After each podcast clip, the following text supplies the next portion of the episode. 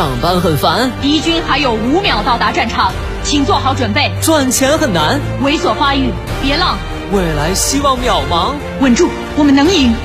全军出击！别让琐碎暗淡了理想。来吧，这个午后给生活加点料。八八九午后加点料。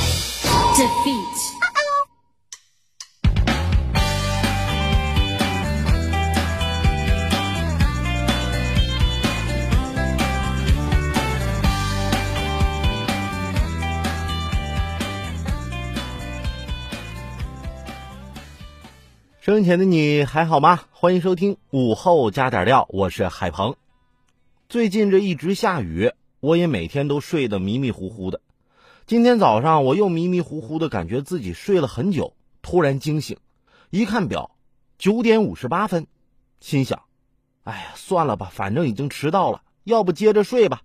然后我准备美滋滋的睡个回笼觉。就在我感觉自己要睡着的时候，手机闹钟响了。早晨七点，闹半天我睡迷糊了，做梦呢。内心里竟然有一丝丝遗憾，或者说根本就是心碎的感觉呀。我这只是有感觉，而长沙的李女士是确实崩溃了。湖南长沙李女士去年三月将一套公寓租给了一个年轻女子。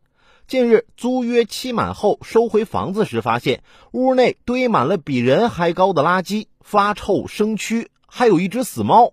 小区物业出动了十六名保洁，垃圾车二十四次运送，到第二天上午才清理干净。李女士表示，看了之后饭都吃不下去了。目前，李女士已经报警。之前也有不少退租前留一屋子垃圾的事儿。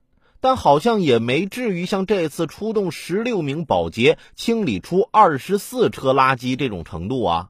我就好奇了，这么多垃圾堆在屋里，这些人退租前是怎么活下来的？虽然他这家务动手能力为零，但这生存能力，我觉得起码可以和贝爷 PK 一下了吧？小时候，爸妈出门几天，让我在家带妹妹，没想到爸妈提前回来了。家里乱七八糟的，啥也没收拾，老妈火大了，一边捆扎地上的垃圾，一边骂：“一会儿等我弄好了，非打死你个懒鬼！”收拾到厨房的时候，他这气儿消了一半，对我说：“不看你把碗洗得这么干净，摞得好好的，我今天非打死你！”这时我妹在旁边来了一句：“我们这几天没用碗，都是在锅里吃的，